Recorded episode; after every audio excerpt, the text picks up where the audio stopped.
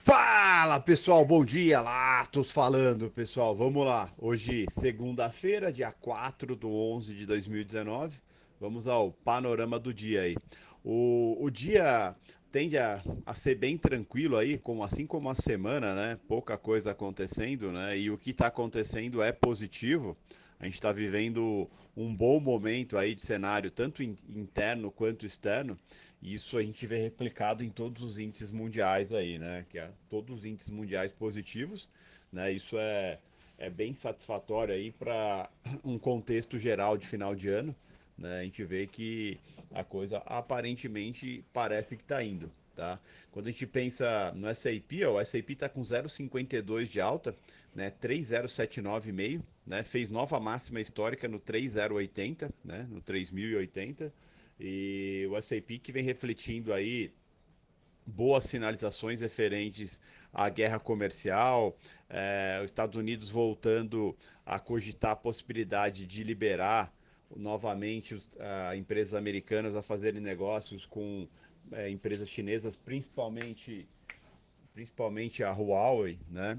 Isso é bem positivo, mostra que o acordo está bem próximo de ser fechado e isso é bem importante, é muito bem visto aí pelo mundo inteiro. Então você vê uma, uma certa euforia em cima disso e o S&P fazendo máximas atrás de máximas, né? Fora isso, os dados, né? Sexta-feira saiu dados de payroll, mostrou que é, a economia americana continua criando continua criando empregos, mesmo o PMI dos Estados Unidos que saiu semana passada também é, veio bom, veio ainda abaixo de 50, mas ainda é, mostrou uma certa, uma certa aceleração aí, né? Veio melhor do que o anterior, que vale lembrar que esse PMI SM é o que assustou bastante os mercados e botou em risco aí a credibilidade e, e o fato de, de os Estados Unidos estar ou não é, em recessão, né? Então, sexta-feira os dados animaram novamente, é, a taxa de desemprego dos Estados Unidos também continua baixa, é, enfim, né, as coisas é, estão bem positivas, né? então o cenário é positivo. O dólar está fraco no mundo, o euro nesse momento está caindo 0,03 dentro da estabilidade, o índice dólar está 0,07, mas quando a gente olha o dólar individualmente no mundo, né, ele está tá bem fraco, né? Tá fraco frente aos emergentes, né? Tá caindo frente a quase todos os emergentes e no mundo também o dólar está caindo frente a vários pares. Tá? Então, é, isso mostra a tranquilidade e a estabilidade. O petróleo subindo 1%, petróleo que aí está aguardando novas informações sobre o IPO da Aranco, no qual tende a ser o maior IPO da história, né? e tende a colocar o valor de mercado da, da Aranco aí em cerca de 1,6 a 1,8 trilhões de dólares. Né? A expectativa da empresa é 2 trilhões, né? mas é, a do mercado é entre 1,6 e 1,8. Né? que estaria precificando um IPO aí de mais de 100 bilhões de dólares, né? que aí seria o maior IPO da história, maior até mesmo que o IPO do Alibaba. Então, bem interessante, isso acaba dando uma, uma puxadinha no petróleo, petróleo que ainda também vai na esteira da positividade aí com a guerra comercial. Tá? Nesse momento aí o petróleo está com 1% de alta, 56 dólares 76 o WTI, o S&P 0,48 de alta, o euro caindo estável nesse momento, 0,03, o euro aí ainda aguardando novas expectativas sobre informações sobre a eleição no Reino Unido, assim também como é, novas definições de política monetária da nova presidente do Banco Central Europeu, que é a Christine Lagarde, né, que já assumiu e o mercado aguarda um pouquinho aí novas informações. A Libra, nesse momento, está caindo 0,14, o ouro estável 0,09. Né? Mas quando a gente olha para o cenário global, a situação está bem tranquila, bem tranquila mesmo.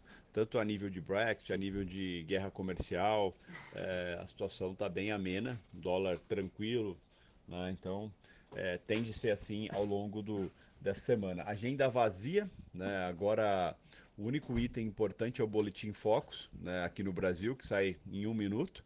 E às 12, nos Estados Unidos, tem encomendas à indústria. Uma coisa importante a salientar, o, os Estados Unidos saiu do horário de verão, então agora a Bolsa de Nova York, é, pensando no horário de Brasília, abre 11h30, não mais 10h30. Então todos os indicadores também vão sofrer alteração de uma hora para frente. Então todos os indicadores que saíam 9h30 vão sair 10h30. Isso muda um pouco a liquidez aqui para a gente, né? O começo do dia tende a ser é, bem mais tranquilo, principalmente quando a gente pensa em dólar. Tá? Então, é, esse restinho de ano aí vai necessitar de bastante paciência aí, porque a primeira hora, a primeira hora e meia do dia aí pode ficar bem mais parada do, do que o habitual, justamente por causa dessa, devido a essa mudança de horário aí, é, devido aos Estados Unidos ter saído do seu horário de verão, tá bom? É, falando de Brasil, as expectativas são positivas com o Brasil, né? O, o, Bolsonaro deu declarações no final de semana dizendo que vai amanhã, terça-feira, pessoalmente no Congresso, é, entregar junto com o Guedes algumas medidas para a economia. Dentro, é, dentre delas, a, a mais importante aí é a reforma administrativa, no qual pretende aí em 10 anos economizar cerca de 400 bilhões de reais é, com algumas medidas que vão ser retiradas, alguns benefícios que vão ser retirados é, de, do funcionalismo público, principalmente para os novos, né, para os que vão começar a entrar no, no funcionalismo público, mas também o Guedes quer criar algumas medidas para que se diminua a jornada de trabalho e, consequentemente, o valor pago aos funcionários públicos é, desde já, tá? Nos que estão em vigor. Né? Então, isso é bem interessante aí, essas medidas, o mercado olha positivamente. Para a semana também tem o leilão da sessão onerosa, que a expectativa é aí que o governo capte 50 bilhões, né? o que é bem positivo. Essa semana também tem que ficar de olho, é, acontece no dia 6 e 7 a votação é, sobre a prisão em segunda instância. Tá? Isso, aí, isso aí preocupa um pouquinho é, o país como um todo, né? então tem que ficar bem, bem de olho nisso, no como vai ser essa votação. No restante, a situação está bem tranquila.